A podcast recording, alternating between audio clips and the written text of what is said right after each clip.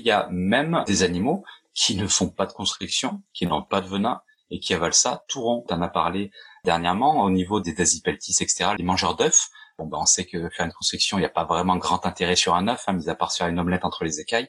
Euh, et il va y avoir également les animaux qui vont manger des poissons.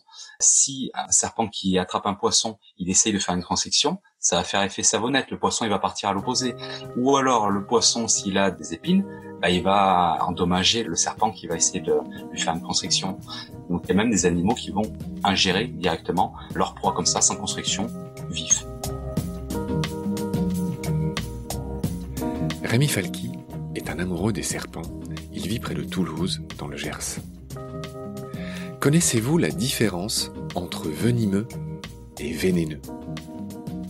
Vénéneux s'applique à ce qui contient du poison, mais qui ne peut pas l'inoculer, comme un champignon par exemple. Alors que venimeux caractérise les animaux qui peuvent volontairement injecter du venin par piqûre, comme les scorpions, ou morsure, comme les serpents. Parmi les 3800 espèces de serpents, 500 sont venimeuses. Ces 15% d'espèces sèment la terreur sur la planète et font détester tous les autres. La menace est sérieuse, car chaque année, 100 000 personnes, au bas mot, meurent à cause d'une morsure de serpent. Des morsures qui résultent d'attaques dont chacun comprend qu'il s'agit en fait de défense. Pas d'action sans réaction. En France, il y a 1000 morsures de vipères par an, une centaine d'hospitalisations, mais seulement quelques morts. Les venins des serpents sont composés de plusieurs toxines différentes. Cytotoxines, hémotoxines, neurotoxines et myotoxines.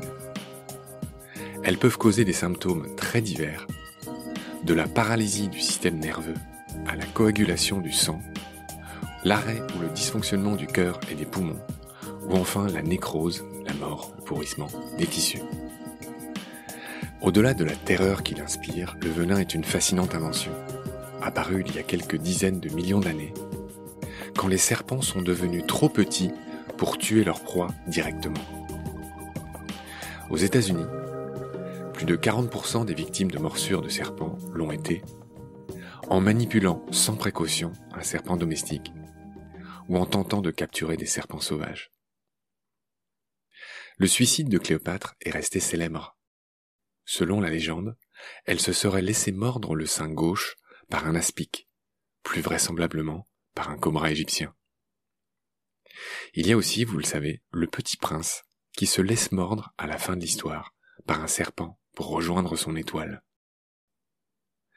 Dans ce deuxième épisode, nous allons continuer à décrire les caractéristiques des serpents, en commençant par leurs crochets venimeux, qui les répartissent, qui les divisent en cinq grandes familles que Rémi va nous décrire.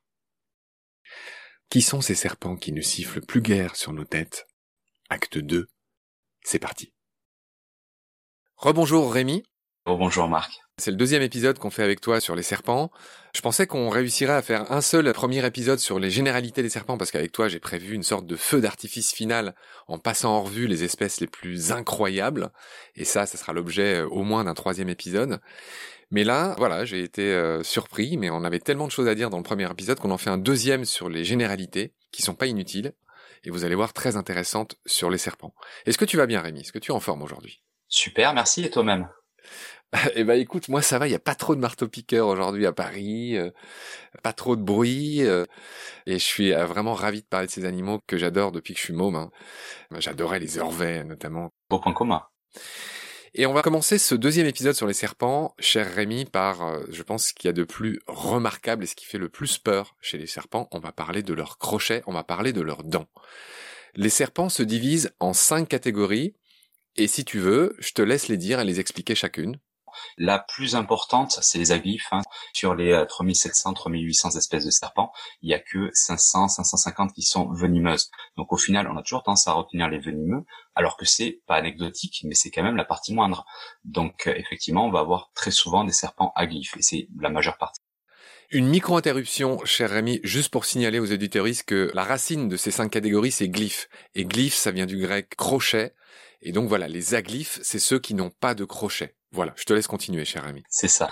Après, donc, il va y avoir donc les opistoglyphes. C'est des crochets qui sont situés donc au fond de la mâchoire. Donc, il peut injecter un venin. Par contre, il faut vraiment se faire mordre de manière assez importante. Sur les couleuvres d'Emplier, c'est encore faisable parce qu'elles ont des grosses mâchoires. Il y a certaines espèces de serpents qui sont tellement petites que euh, si on veut se faire mordre, il faut vraiment y aller. Il faudrait vraiment euh, mettre le doigt à l'intérieur. Très souvent, en fait, c'est pour commencer la digestion, c'est qui commencent à ingérer la proie qui met ce venin. Tu l'as très bien expliqué. Je voulais voilà juste dire que opistoglyphes, ce sont des serpents. Euh, donc là, c'est l'étymologie hein, qui ont leur crochet à l'arrière de la bouche. Et tu l'as dit, l'envenimation se fait alors que la proie est déjà en train d'être avalée. C'est très difficile de se faire mordre par ces serpents-là, dont la couleuvre de Montpellier, parce que ces crochets sont vraiment très à l'arrière de la bouche. C'est ça. Alors qu'on a toujours tendance à croire que tous les serpents sont ce qu'on appelle les solenoglyphes, tout ce qui est vipère, etc. Les crotales, donc ils ont des gros crochets qui peuvent inoculer du venin, encore une fois, mais qui se déplacent en fait vers l'avant. Ces crochets, donc ils vont se replier à l'intérieur et qui vont après bah, se ressortir et s'ouvrir et aller taper la proie. Donc là, on peut se faire mordre assez facilement et c'est là qu'on a des morsures justement de défense, etc. Chose qu'on n'a absolument pas avec l'espèce qu'on a citée euh, précédemment. Pour toi, c'est des noms que tu utilises tous les jours. Je les redis de manière lente parce que c'est des noms un peu compliqués.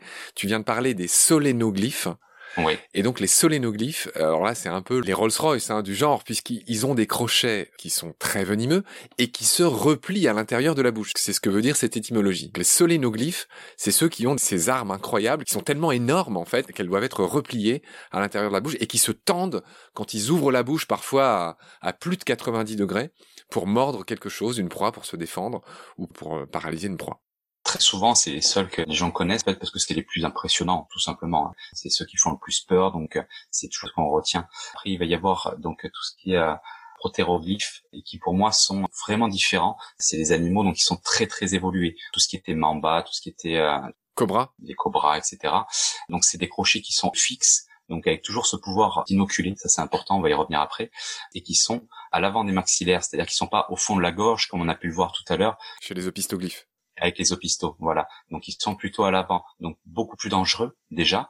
Et certaines espèces, les cobras, les nagecs, les mambas sont très évolués. Certaines espèces ont la capacité de projeter ce venin et donc de vous l'envoyer dans les yeux directement. C'est vraiment plus un rôle défensif euh, sur ce côté-là. Et après, on va être sur la dernière partie. Donc, j'ai fait en sorte de la mettre vraiment à l'arrière parce qu'elle est différente. C'est tout ce qui est opistodonte. Donc, on a parlé tout à l'heure de l'hétérodonte nasicus, le serpent groin avec son nez. Et eux, ils sont vraiment spécifiques parce que c'est pas une inoculation du venin à proprement parler. Ils ont pas de sillon dans le crochet qui va leur permettre d'injecter un venin. Euh, en fait, le venin est directement présent dans la salive. On sait qu'à la base, le venin, c'est de la salive qui a été transformée. Ils vont mâchouiller avec leur crochet, donc la proie et par le biais en fait de cette mastication, il y a la salive qui va donc s'inoculer dans la plaie et c'est ça qui va envenimer l'animal. Mais c'est pas à proprement parler une inoculation du venin. C'est plus par le biais de la mastication. C'est pour ça que c'est vraiment une famille qui est un petit peu à part, beaucoup moins dangereuse que les autres, et on comprend pourquoi d'ailleurs. Tu nous as très bien expliqué. Je vais récapituler les cinq catégories de serpents selon leurs dents. Et pardon pour ceux qui n'aiment pas les gros mots euh, scientifiques, mais je trouve que c'est très intéressant parce qu'on voit ce que la nature a inventé et on comprend. La première catégorie, ce sont les aglyphes, c'est-à-dire ceux qui sont privés de crochets, par exemple les boas. La deuxième catégorie, ce sont les opistoglyphes. Donc là, ce sont par exemple les couleuvres, ceux qui ont des crochets à l'arrière de la mâchoire, donc c'est assez difficile de se faire mordre. La troisième catégorie dont tu as parlé, ce sont les solénoglyphes. Donc là, c'est un peu les stars, ceux qui font peur. Ce sont tout ce qui est euh, vipère, et ce sont ces serpents qui ont des crochets rétractiles qui se replient à l'intérieur de la bouche, qui jaillissent dès lors qu'ils ouvrent la bouche. Quatrième catégorie, les protéroglyphes, ceux qui ont des crochets fixes à l'avant. Exemple, les cobras. Tu en as très bien parlé. Et la dernière catégorie, c'est notre fameux serpent groin qui est un peu la mascotte de cette émission. On a beaucoup parlé de lui déjà. Et, donc ce sont les opistodontes, et ce sont des serpents qui ont des crochets à l'arrière, mais qui ne sont pas venimeux, le venin étant présent dans la salive, finalement. Voilà, les cinq catégories de dents. Pour moi, c'était vraiment important de parler de ça, même si c'est des mots un peu compliqués. Je voulais vraiment que les auditoristes comprennent les processus qui sont à l'œuvre là-dedans.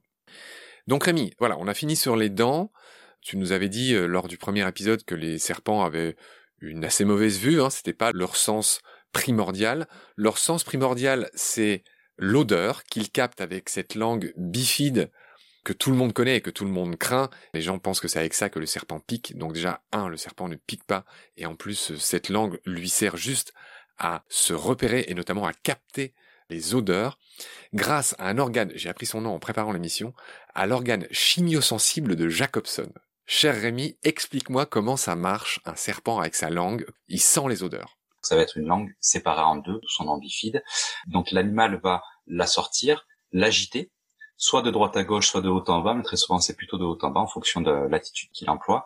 Après, il va la rentrer dans sa bouche, il va la plaquer contre son palais. Donc justement, il va l'insérer dans l'organe donc de Jacobson, qui lui-même va analyser les molécules qu'il a captées, tout simplement. Le fait qu'elle soit bifide, c'est super important parce que les deux côtés sont analysés de manière différente. C'est-à-dire que si il a capté des molécules avec la partie droite de sa langue, il sait que l'information est à droite. C'est super important qu'elle soit bifide par rapport à ça. Alors là, pour le coup, j'adore ce moment où je me dis quand même, j'ai un super client. Je viens de piger pourquoi la langue des serpents était bifide. C'est pour pouvoir bien s'orienter et aller dans la bonne direction, tout simplement. En partie, oui. On va enchaîner sur la reproduction des serpents, cher Rémi. Alors il y a beaucoup de choses qui marchent par deux chez les serpents, hein. c'est le cas chez beaucoup d'animaux. La langue, on a vu qu'il avait une langue bifide. Il a aussi le serpent deux hémipénis. Je veux bien que tu m'expliques ça. C'est-à-dire que les serpents ont deux pénis de manière extrêmement claire.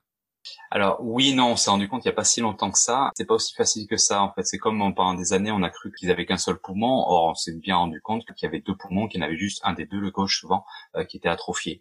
Mais en fait, c'est pas vraiment deux hémipénis, c'est un seul et même pénis qui va être divisé en deux.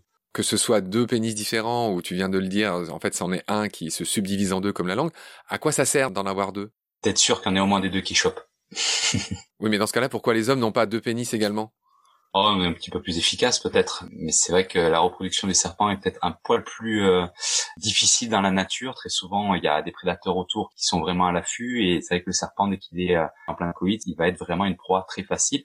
Euh, déjà d'une part parce que ses hormones le font complètement chavirer, il s'en fiche de tout danger, donc déjà c'est pas forcément évident. Et en plus de ça, il va faire un bruit monstrueux très souvent dès qu'on a des parades, on l'entend à des mètres à la ronde. Donc là, c'est plus l'animal discret tel qu'on le connaît, et il a tendance à ameuter un peu tous les voisins du quartier. Donc je pense qu'il faut qu'il ait une reproduction assez pragmatique, assez efficace. Et c'est vrai qu'il y a quand même pas mal de serpents qui n'introduisent qu'un seul des deux euh, organes à l'intérieur. Donc euh, les deux sont pas souvent dedans. Donc euh, on se dit qu'heureusement qu'il y en a deux peut-être. Ok, c'est bien compris. Je voudrais raconter un des actes les plus ridicules que j'ai commis dans ma vie. Alors, j'étais môme, c'est pas une excuse, mais un jour j'ai trouvé un Norvais chez moi dans mon jardin et j'ai pensé qu'il était blessé. C'est-à-dire qu'il avait quelque chose qui sortait au niveau du cloaque. Et je pensais que c'était un morceau de chair et qu'il avait été blessé. Et du coup, je l'ai badigeonné de mercurochrome parce que je pensais que c'était une blessure. Et je pense que le pauvre, j'ai mis du mercurochrome sur son sexe. S'il était sorti, c'est qu'il y avait une raison. S'il n'a pas réussi à le re-rentrer, euh, c'est que bah, il a dû certainement faire acte avant ou autre et qu'il est peut-être resté bloqué. C'est pas impossible, ça, ça arrive hein, des fois malheureusement. Et dès qu'il reste bloqué, malheureusement, vu qu'il traîne au sol, bah, il va vite se nécroser, il va sécher, il va rattraper toutes les saletés qui traînent, et très souvent, on va avoir un organe reproducteur qui va se couper. C'est pas pour autant que c'est ce qui allait se passer dans cette situation-là, mais c'est bizarre qu'un animal comme ça dans la nature ait, euh, ait son organe reproducteur dehors. C'est pas normal. Oui, parce que le truc que ça m'amène à dire, et que tu vas me confirmer, c'est que voilà, les serpents, ils ont certes deux hémipénis, mais ils sont invaginés, c'est-à-dire qu'ils sont complètement rentrés à l'intérieur du corps. C'est pas comme chez nous. Complètement, effectivement. Ils ne le sortent euh, quasiment jamais. Il y a certains lézards, certaines tortues qui de temps en temps le sortent, le déploient, le rentrent. Euh, les serpents, ça ne le font pas. Ok, très bien. La plupart des serpents, Rémi, sont ovipares. Qu'est-ce que ça veut dire? Euh, bah, qui vont pondre des œufs, tout simplement, au même titre que les poules, que la plupart des oiseaux, que même tous les oiseaux. Euh, donc ils vont pondre des œufs. Après, il y a des reptiles qui vont être euh, ovovivipares. En fait, c'est l'œuf qui se développe à l'intérieur de la mer et parfois même qui éclot à l'intérieur de la mer. C'est pas un œuf tel qu'on peut l'imaginer avec une coquille dure. D'ailleurs, les serpents n'ont pas un œuf avec une coquille dure. C'est une coquille qui est d'une manière générale assez molle, assez souple. Donc à l'intérieur, c'est pareil. Ça va pas être vraiment un œuf tel qu'on peut s'imaginer, blanc, dur, solide. Ça va être plutôt une membrane. Et très souvent, ça va se percer au moment de l'éclosion, mais parfois même à l'intérieur du corps de l'animal de la mer. Alors je récapitule. La plupart des serpents sont ovipares, c'est-à-dire qu'ils déposent des œufs. Quelques espèces sont ovovivipares, c'est-à-dire que les œufs, entre guillemets, incubent à l'intérieur du corps de la femelle et qu'elle donne naissance à des jeunes qui sont déjà sortis de l'œuf. Et tu avais bien expliqué qu'il n'y avait pas forcément de coquilles dans ces cas-là. J'ai lu que l'ovoviviparité, hein, ce dernier mode dont on vient de parler, était lié au fait d'avoir des étés courts. Est-ce que tu peux m'expliquer euh, pourquoi? Pour moi, l'ovoviviparité, ce que j'ai pu en observer, c'était plutôt lié à l'endroit aussi où vivaient les animaux. Euh, c'est-à-dire que, bah, bizarrement, ça va se retrouver très souvent chez les arboricoles.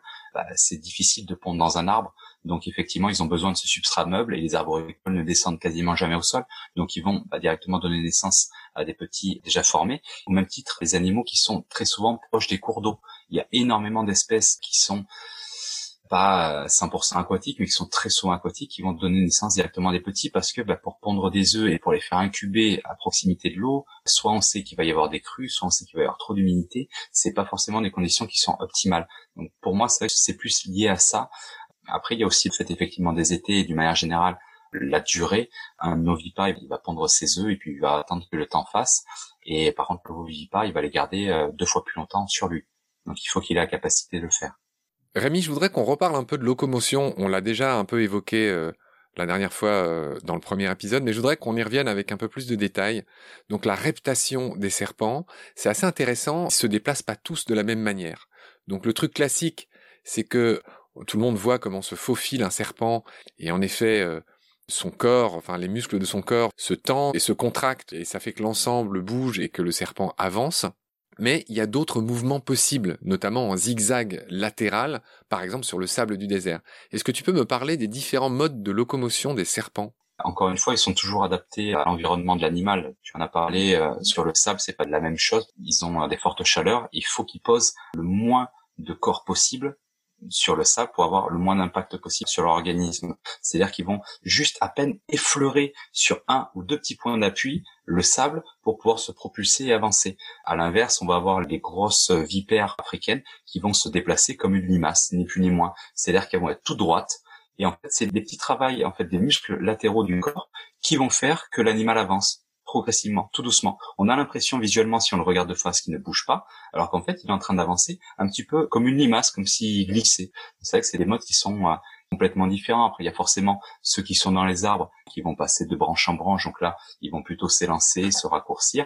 Ceux qu'on a certainement tous déjà vus en vidéo, euh, des gros boïdés qui vont monter aussi au tronc d'arbre, donc qui vont s'insérer à un tronc d'arbre, qui vont arriver à, à s'étendre, à garder un point d'appui, et puis à, à repartir comme ça. C'est vrai qu'ils ont tous des modes en fonction de la situation, bien sûr, d'une période de la journée. On l'a vu quand il faisait chaud ou pas, et aussi bah, de l'espèce, un n'est plus ni moins.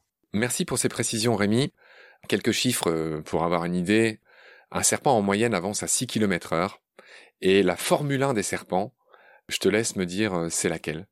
Ah, c'est le mamba. Quoi qu'il arrive, c'est le mamba. Je pense que c'est le noir. Euh, à mon avis, ça doit être parce que le vert est beaucoup plus arboricole. Et là encore, je me félicite euh, d'avoir la chance de te parler. C'est exactement ça, le mamba noir qui pourrait avancer jusqu'à 30 km heure. Il est très rapide. J'ai un ami que je salue au passage, PO, qui a d'ailleurs été invité dans Valence au Gravillon. Il a fait un bel épisode, PO, qui m'a raconté une fois que quand il jouait euh, en Afrique, je sais plus où c'était, une fois, il y a un mamba qui les a coursés et qui les a quasiment rattrapés à la course.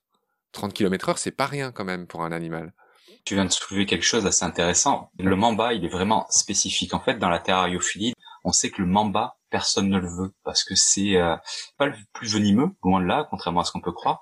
Par contre, c'est euh, certainement le plus imprévisible et le plus ingérable. Avoir un mamba chez soi, c'est tellement dangereux. Il est trop intelligent cet animal. Il est trop vif et vraiment, il a une intelligence. Autant, j'ai un petit peu de mal à dire ça, mais euh, les serpents sont pas très intelligents de manière générale. Autant il y en a quelques-uns qui se démarquent et qui font peur par rapport à ça. Le mamba, il est nettement au-delà de tous les autres, mais de très loin, de très très loin.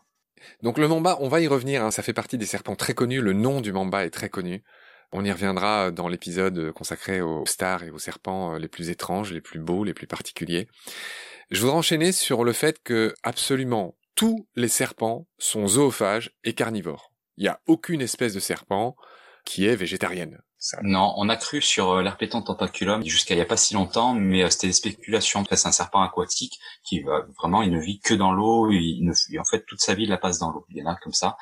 Et en fait, on a retrouvé très souvent dans son estomac euh, des algues aquatiques et on s'est dit, bah du coup, ça doit faire partie de son régime alimentaire. Mais on s'est rendu compte qu'il chassait des fois très mal et qu'en attrapant une proie, il pouvait éventuellement attraper un petit peu d'algues au passage. Et c'est pour ça qu'il y avait cette présence-là.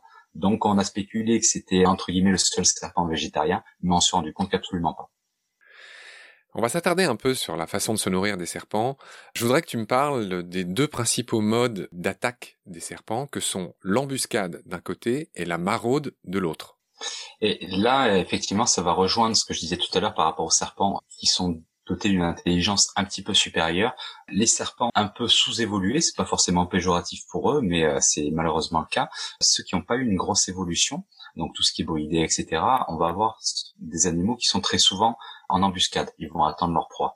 Et ceux qui sont un petit peu plus évolués, qui ont des sens un petit peu plus affûtés, comme la vue, vont être sur des animaux qui vont chasser énormément, qui vont tout faire par rapport à leur sens, qui vont les stimuler un maximum et qui vont avoir un territoire à observer tous les jours. Donc on, parlait tout à l'heure du mamba et ça c'est typiquement le cas du mamba par exemple, du mamba noir. Et effectivement il y a les animaux qui vont comme la plupart des boïdés qui sont pragmatiques au maximum, ils veulent zéro dépense énergétique, ils restent sur leurs branches, à leur point, si les températures le permettent, ils peuvent rester plusieurs semaines, plusieurs mois au même endroit. Ils attendent, ils font rien. Ok, donc tu dis que les stratégies diffèrent euh, suivant euh, l'intelligence euh, du serpent. Ok, je te laisse la responsabilité de ce propos quand même assez discriminant. Pas forcément l'intelligence, mais c'est vrai que il y a d'une manière générale les animaux qui sont un petit peu moins évolués qui n'ont pas la capacité visuelle ou autre de chasser, ben, ne le font pas. Et puis surtout, c'est les animaux qui sont en général vraiment sur le gain d'énergie. Ils vont se nourrir peut-être trois ou quatre fois dans l'année et c'est tout. Tandis qu'un mamba, un drimarcon, etc., ils vont se nourrir quasiment tout le temps. Tous les deux, trois jours, ils vont avoir un besoin alimentaire parce que ben, justement, ils explorent énormément. C'est pas du tout les mêmes besoins, c'est pas du tout les mêmes dépenses. Ok, j'ai bien compris ça. Les serpents peuvent rester très longtemps sans manger. Il y a un exemple de python réticulé, un des plus grands serpents du monde. On en a parlé au premier épisode, hein, le python réticulé, qui a survécu deux ans sans bouffer.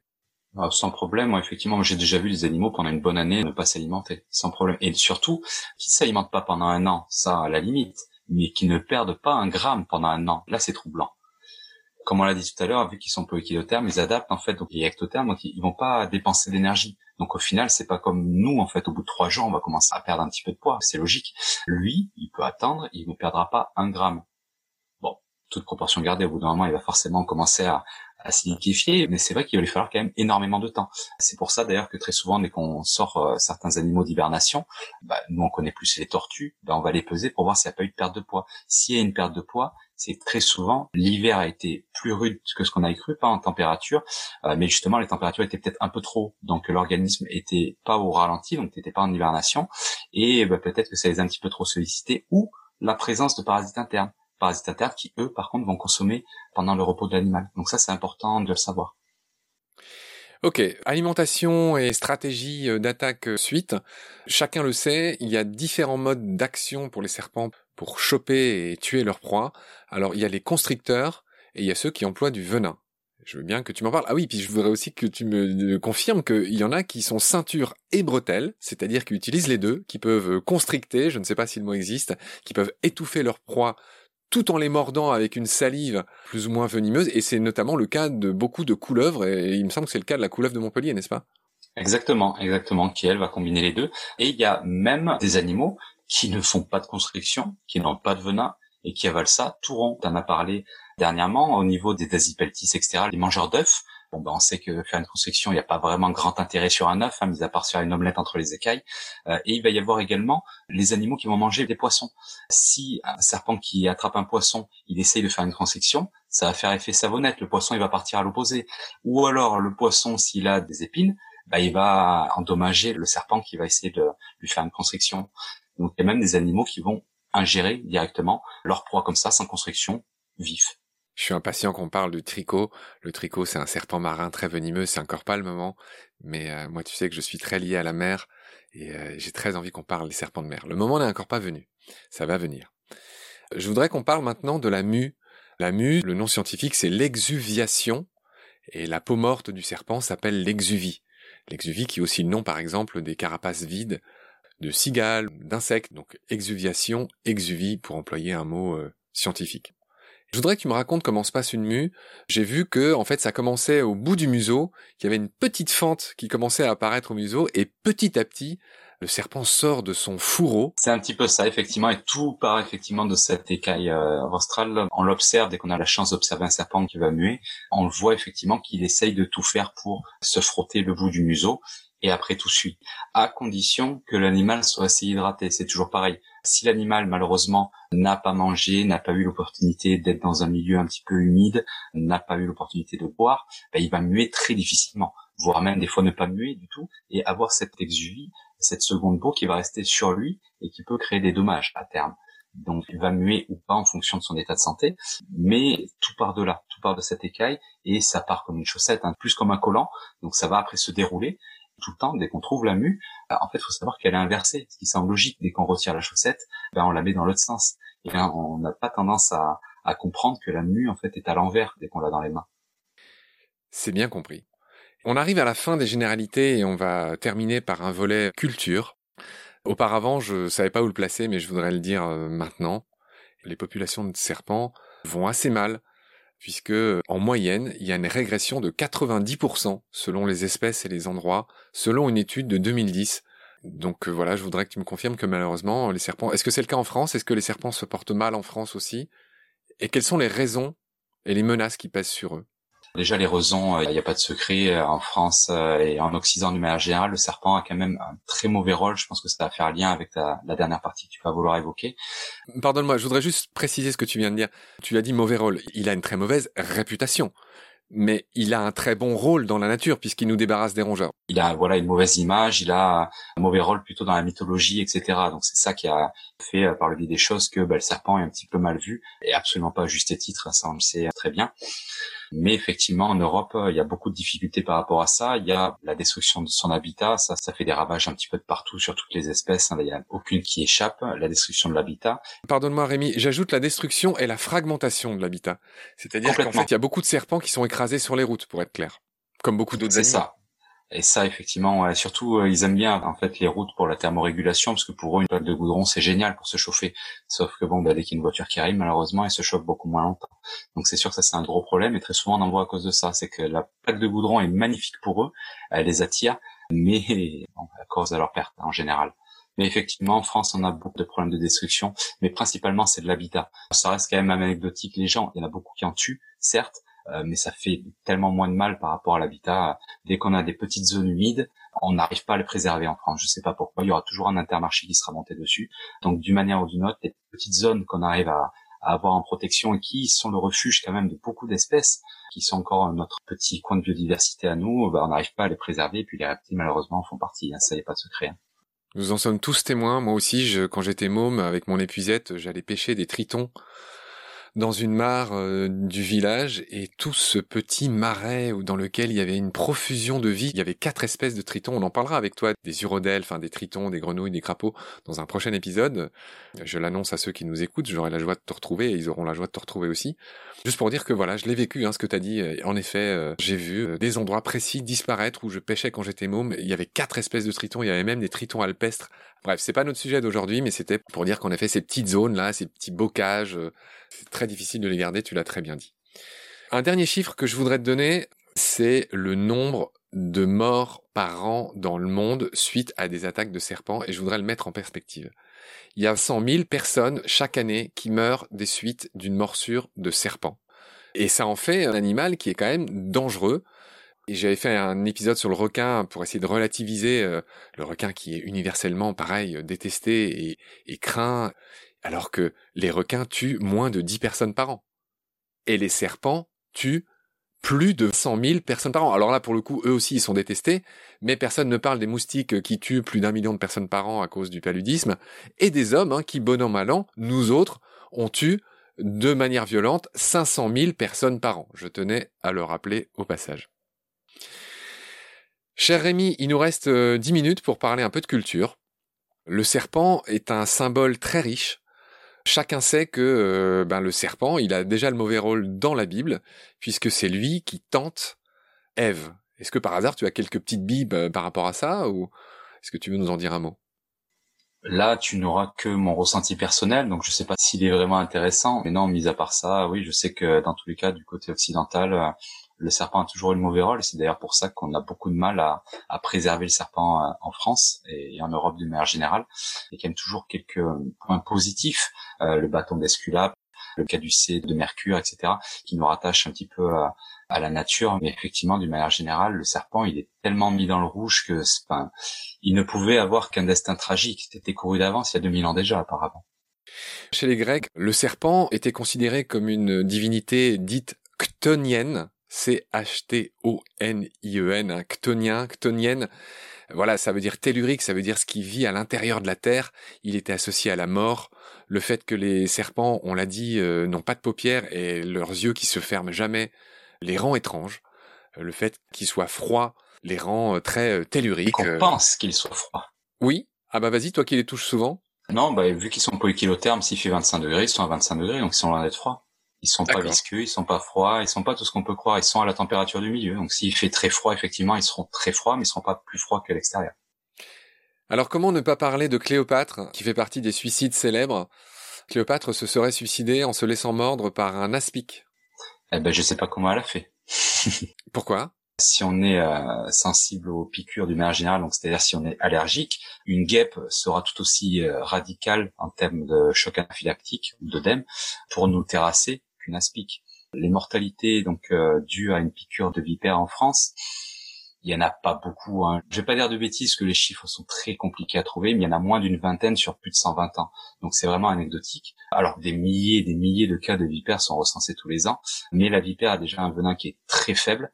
Et en, en fait, à chaque fois qu'il y a des mortalités, c'est des gens qui sont allergiques à ça, donc ils font directement des chocs anaphylactiques.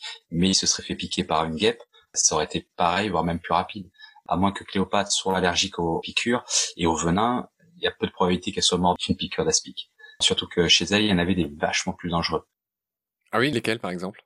Oh, il y en a plein, mais ne serait-ce que les cérastes, des vipères qui sont quand même assez... Euh... Les vipères à cornes Par exemple, hein, c'est un des plus connus, donc c'est pour ça que je le prends en exemple. Mais c'est vrai que dans son secteur, elle a quand même beaucoup plus d'animaux euh, dangereux. Donc c'est pour ça que j'ai jamais compris pourquoi ils avaient pris l'aspic, parce que bon, c'est certainement le moins dangereux qu'elle pouvait trouver.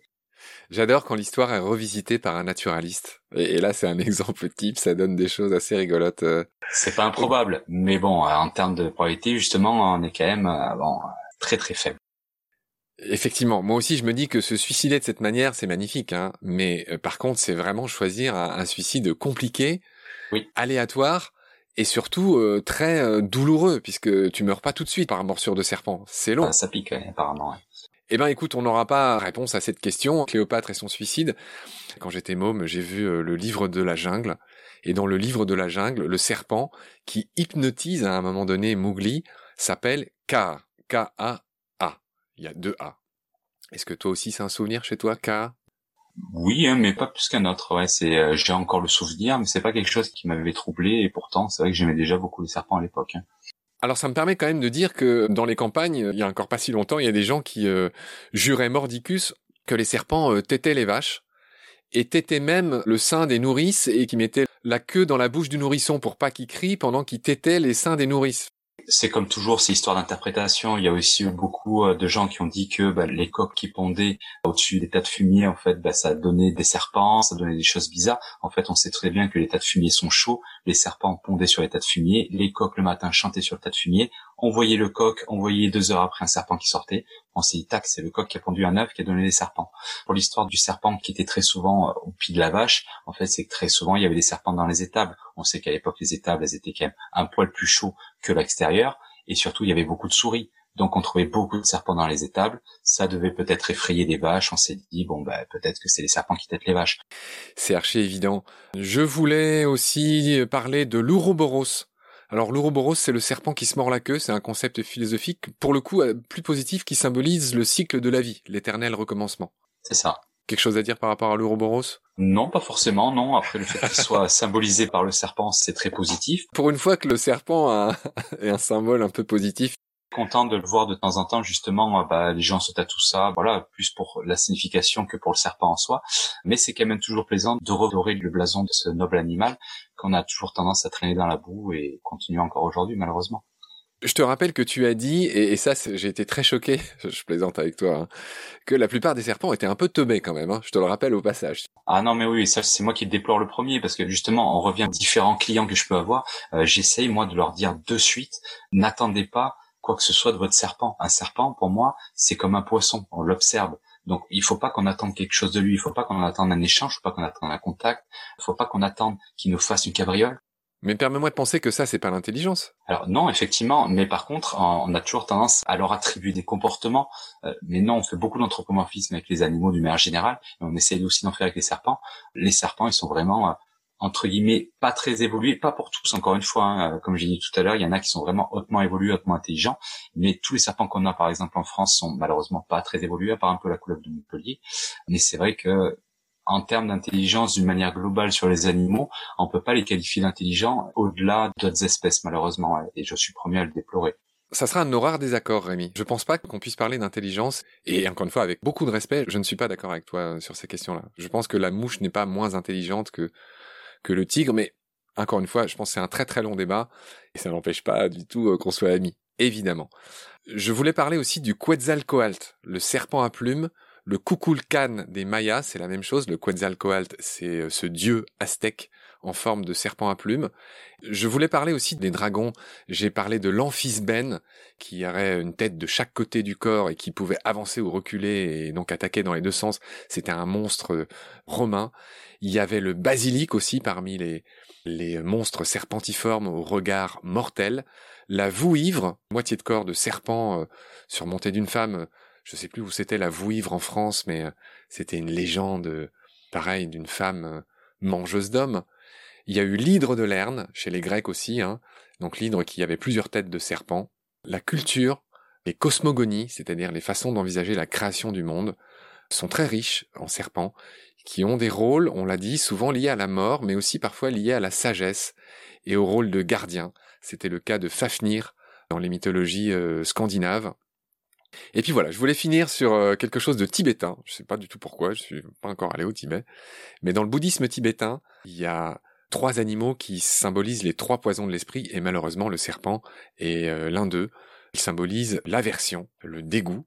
Les deux autres poisons de l'esprit dans le bouddhisme tibétain étant l'avidité curieusement symbolisée par le coq, qui on parlait tout à l'heure avec euh, pont qui pond un œuf sur un tas de fumier, et l'ignorance qui, elle, symbolisée par mes grands amis, et je le dis sans ironie, les cochons, sur lesquels euh, je ferai bientôt aussi un baleine sous gravillon. Les cochons, c'est vraiment un animal qui me fait mal au cœur quand, quand on voit comment ils sont élevés euh, bah, partout dans le monde et en France. J'ai fini sur une note négative, j'avais pas fait attention, mais je voudrais quand même qu'on finisse sur une note positive, cher Rémi, et je compte sur toi pour me trouver quelque chose de positif pour finir ce bel épisode. Ce qui est bien, c'est que les consciences collectives commencent à vraiment évoluer, ça on le voit depuis quelques années, que euh, au centre du débat est remis la biodiversité, euh, remis le respect de l'animal. Ça vraiment, on commence à le voir de plus en plus. C'est encore un peu abstrait, mais ça commence à arriver. J'aime à croire que dans quelques années, on fera en sorte que cette nature bah, reprenne un petit peu ses droits. Je te pose une question un peu traîtreuse. Est-ce que tu souhaites toi-même que le métier que tu fais disparaîtra un jour parce que les gens vont arrêter d'avoir des animaux chez eux. Ce qui, encore une fois, je veux pas porter de jugement ou quoi, mais ça me paraît pas très sain par rapport à tout ça. Et je pense que c'est anecdotique en termes d'impact, mais il y a quand même un impact qui est plutôt négatif, non? Alors oui, non. En fait, moi, j'aimerais bien qu'on privilégie effectivement euh, les animaux qui sont nés en captivité et qu'on arrête de prélever forcément. Mais je pense vraiment que la plupart des animaux qui sont en captivité, malheureusement, c'est notre salut pour dans quelques années dès qu'ils seront plus dans la nature. Donc euh, si on n'a pas quelques zoos, si on n'a pas quelques terrariophiles qui ont certaines espèces chez eux, malheureusement, euh, si ça s'éteint dans le milieu naturel, comment on fait? C'est des choses qu'on voit, hein, qu'on observe. Donc on peut avoir des problèmes de réintroduction mis en place par des particuliers. Donc je pense qu'il faut arrêter de les prélever parce que c'est nous qui tuons les ressources. Par contre, il faut pas arrêter de, pour moi, de vivre sa passion en est en captivité. Il faut juste qu'on change de circuit, qu'on arrête de prélever pour les animaux moins chers, tout simplement. Ok, c'est clair et net et, c'est frappé au coin du bon sens. Je te remercie beaucoup Rémi, on a enfin fini euh, nos généralités sur les serpents. Je te remercie beaucoup de m'avoir accueilli chez toi, là près de Toulouse. On se parle par Zoom et puis je vais te rappeler très bientôt. Et on va en venir à quelque chose qui me fait très plaisir. On va en venir aux serpents les plus incroyables, les plus étranges, les plus beaux. On a préparé une belle émission avec toi. Et donc avec gourmandise, je te dis à bientôt. Salut Rémi. Bonne journée Marc, au revoir.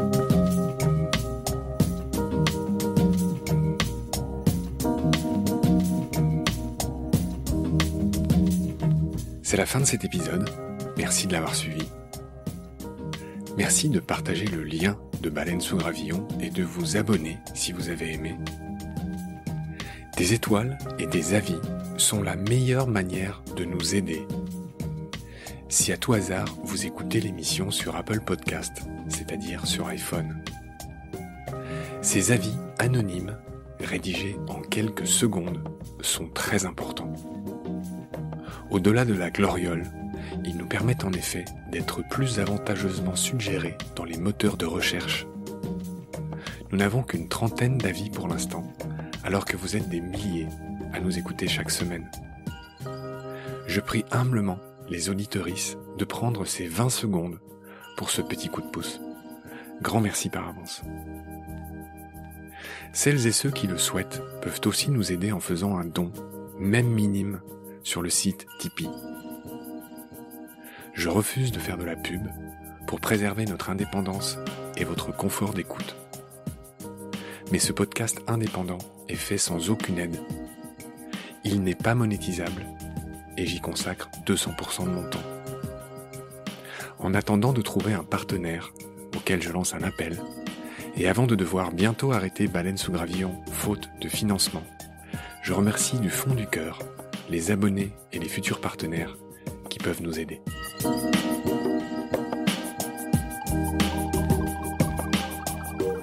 Vos critiques, conseils et suggestions sont toujours les bienvenus sur la page Facebook de Baleine sous Gravillon. Je remercie aussi tous les photographes animaliers qui viennent chaque semaine en toute simplicité, en toute générosité, partager leurs sublimes photos sur la page de Baleine sous Gravillon. Je remercie enfin mes équipiers pour leur aide précieuse. Sans oublier Félix Labande, l'auteur sud-africain de la chanson de générique. Je vous retrouve très vite pour un nouvel épisode. Et d'ici là, prenez soin de vous et de ce qu'il y a autour de vous. Merci. À bientôt.